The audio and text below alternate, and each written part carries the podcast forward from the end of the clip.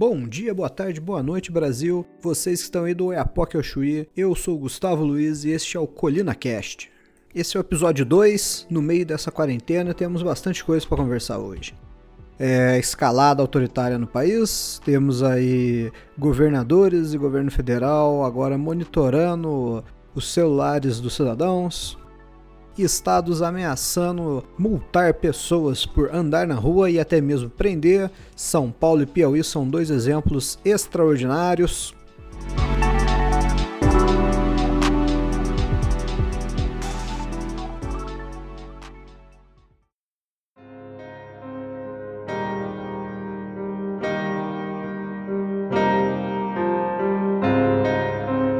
Existe uma frase cunhada por Benjamin Franklin que é a seguinte: quem trocar a sua liberdade por segurança vai terminar sem segurança e sem liberdade. No sentido de que, geralmente, em momentos de crise, em momentos de caos, a população tende a, a dar parte da sua liberdade para os governos, de forma que o governo ele tome uma certa atitude, porque, de certa forma, o governo ele incorpora essa entidade mística que as pessoas meio que depositam a fé. O governo, o Estado moderno, ele é meio como se fosse um grande pai. Então as pessoas têm essa visão meio paterna, tanto é que vem o paternalismo. As pessoas olham para o Estado esperando que ele te proteja. Exatamente hoje, como nós estamos vivendo, essa situação de uma pandemia assustadora, ela tem o seu motivo de assustar, ela realmente é perigosa, mas o que acontece? Nós estamos de frente a um perigo, e de frente a esse perigo, quem é que nós vamos recorrer? Ao Estado. E o que, que o Estado geralmente, sempre recorrente na história da humanidade faz? Ele começa a cercear nossas liberdades em troca daquela grande promessa de que vai nos salvar. Geralmente o comportamento padrão é: uma vez que o Estado cresce, ele não vai diminuir. Essas medidas que estão sendo tomadas de poder invadir a privacidade dos cidadãos através do seu celular eu duvido que isso vai cair quando essa crise terminar. E isso é um precedente perigosíssimo. Não só a invasão de privacidade é problemática, como tão problemática quanto e até mais é o fato das pessoas correrem o risco de serem multadas ou serem presas por estarem caminhando na rua. Essa semana eu vi um vídeo de duas moças que estavam fazendo, acho que uma caminhada, e a guarda, eu não sei qual estado, provavelmente acho que é Rio de Janeiro, e a guarda municipal estava levando as meninas para averiguação, pelo simples fato de estarem caminhando.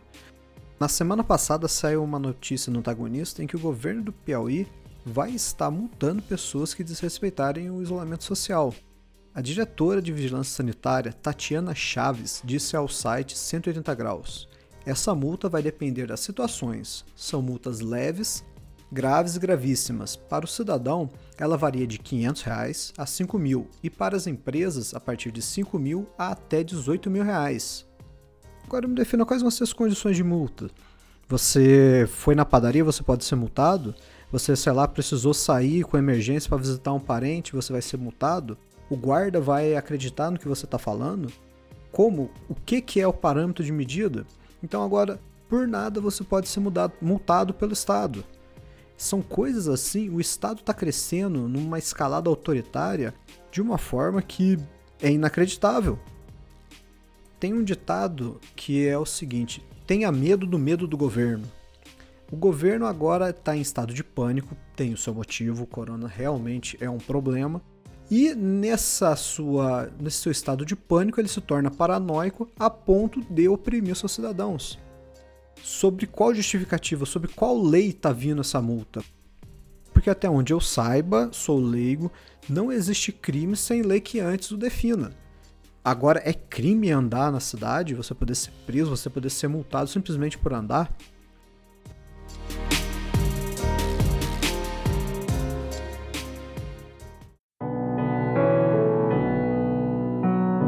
Agora, levando em consideração todo esse contexto que estamos vivendo, eu queria apresentar a vocês, alguns já devem conhecer, mas acho que a maioria não conhece, é um conceito que eu aprendi há um pouco tempo, uns 4 anos atrás, que é a ideia dos direitos naturais. A melhor definição dos direitos naturais que eu ouvi foi a do juiz americano Andrew Napolitano dizendo sobre o julgamento de Thomas, Mo Thomas Moros.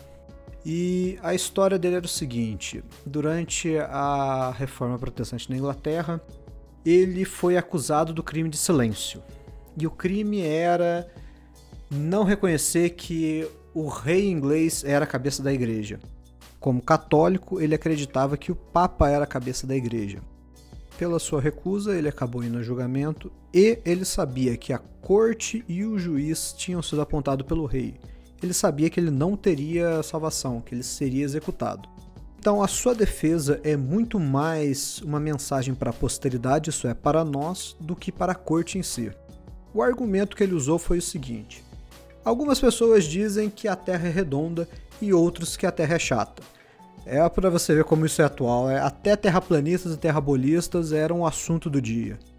Voltando ao assunto, algumas pessoas dizem que a Terra é redonda e outras que a Terra é chata. Se a Terra for chata, pode um ato do rei fazer com que ela fique redonda? Ou se ela é redonda, poderia um ato do parlamento fazer com que ela ficasse chata? É claro que não. E o que ele está fazendo é apelando para a nossa compreensão da natureza, do que é natural, da nossa concepção de direitos naturais, que são leis que permeiam toda a natureza, que independente da vontade do homem, elas não podem ser alteradas. Fazem parte da natureza do homem o desejo de liberdade o desejo de querer falar ou de não falar, de se juntar ou de se não juntar. E qualquer interferência sobre esse direito se torna uma opressão. O que nós estamos vendo hoje é uma, é uma recapitulação de vários eventos que já aconteceram durante a história humana.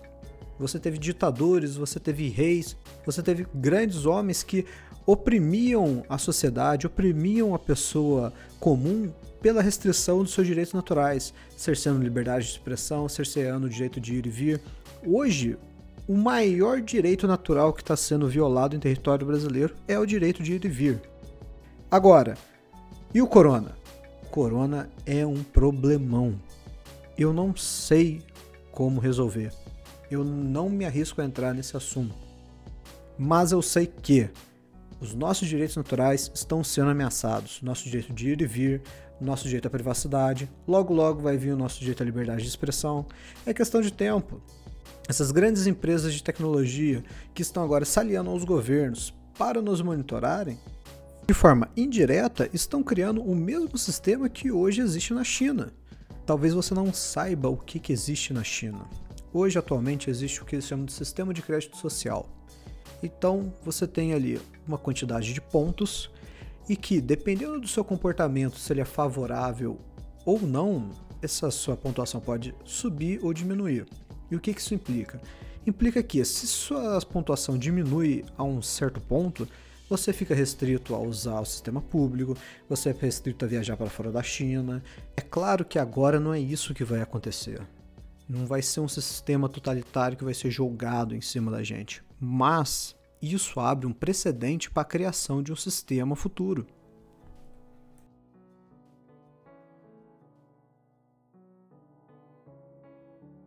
Nós temos que entender a liberdade como se fosse aquela clássica referência ao sapo na água quente. Se você pegar um sapo e jogar ele na água quente, ele vai pular para fora, ele vai sentir o calor.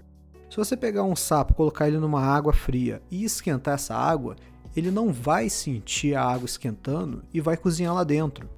Isso é o que acontece com as democracias, com as nossas liberdades. Nós não vamos perder elas de uma vez, nós vamos perder ela de pedacinho em pedacinho, aos poucos vai sendo tirado alguma coisa, porque nós vamos aceitando. E nesse momento, que é um momento de crise, um momento de desespero, esse é o momento em que os governos crescem. Muitas vezes, não porque eles querem ser totalitários, porque eles querem ser ditatoriais, porque na visão deles é a melhor coisa a ser feita. Só que nisso vai dilapidando nossos direitos naturais. Mas bem, vamos deixar agora um pouco de lado esses assuntos, é importante. É, gostaria que vocês refletissem um pouco sobre a ideia de direitos naturais. É, eu acho que é uma coisa que é, seria muito importante essa ideia difundir-se no Brasil. Ah, o brasileiro não tem muito costume de entender a ideia de liberdade. Nós achamos, nós não entramos a fundo sobre o que é ser livre, a nossa condição de ser humano, nossos direitos que são inalienáveis dados por Deus.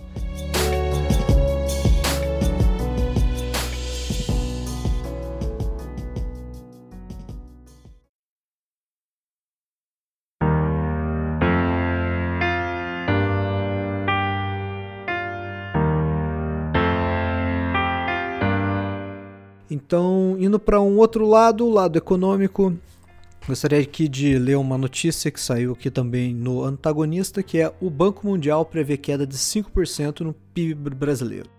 De acordo com o Banco Mundial, vai ser um impacto muito forte na América Latina, porque a gente tem muita dependência de exportação. E como o mundo inteiro parou, não está produzindo, tem muita gente não comprando, então, como consequência, nós não estamos exportando as nossas commodities. É... Então, para você que está em casa, tira esse momento. Eu sei que nem todos vão poder, considerando a natureza miserável do nosso país, mas aqueles que puderem, se fortaleçam. Se fortaleçam porque quando essa crise passar, nós vamos precisar de guerreiros. Pessoas que vão colocar esse país de pé. Pessoas que vão estar tá a fim de empreender, de arriscar e de empregar outras pessoas. Então, se você tem a oportunidade de estar em casa nessa quarentena, se você está aí, é CLT e está em casa, você tem uma grande chance de quando você voltar, você ser mandado embora é, infelizmente, isso também é uma realidade para mim.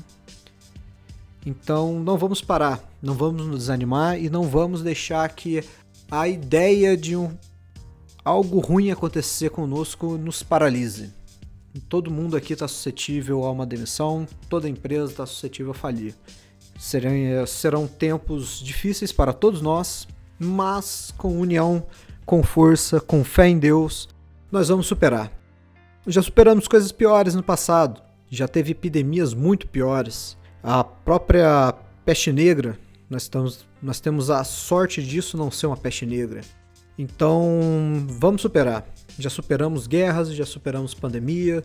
Os nossos avós vieram da Europa, outros vieram da África em condição de escravos. Índios perderam suas terras. Mas, no entanto, nós estamos aqui, todos nós, então é um momento de crise, é a crise dessa geração. E dessa mesma forma, como os nossos antepassados, nós vamos superar. Mas para isso nós precisamos ter união, nós precisamos entender que existe um poder, um poder muito maior, um poder que não é dessa terra e que ontem, domingo, ele ressuscitou. Ressuscitou e com isso nos deu a vida, a oportunidade de recomeçar. Essa oportunidade está aberta para todos nós. Lembramos também daqueles que estão hoje na miséria, porque está tudo parado. As doações pararam. As pessoas que doavam, muitas não estão doando porque agora elas precisam dessa comida, desse alimento, desse dinheiro, dessa contribuição. Então é um momento de união, um momento de fortalecimento das famílias, fortalecimento individual. Se você puder estar tá estudando, se você puder estar tá melhorando suas habilidades, se você puder estar tá investindo de forma consciente, faça isso. Eu já estou na terceira semana. Acho que alguns estados, por exemplo, Santa Catarina, deve estar mais semanas à frente. Se você está em casa, não se deixe bater.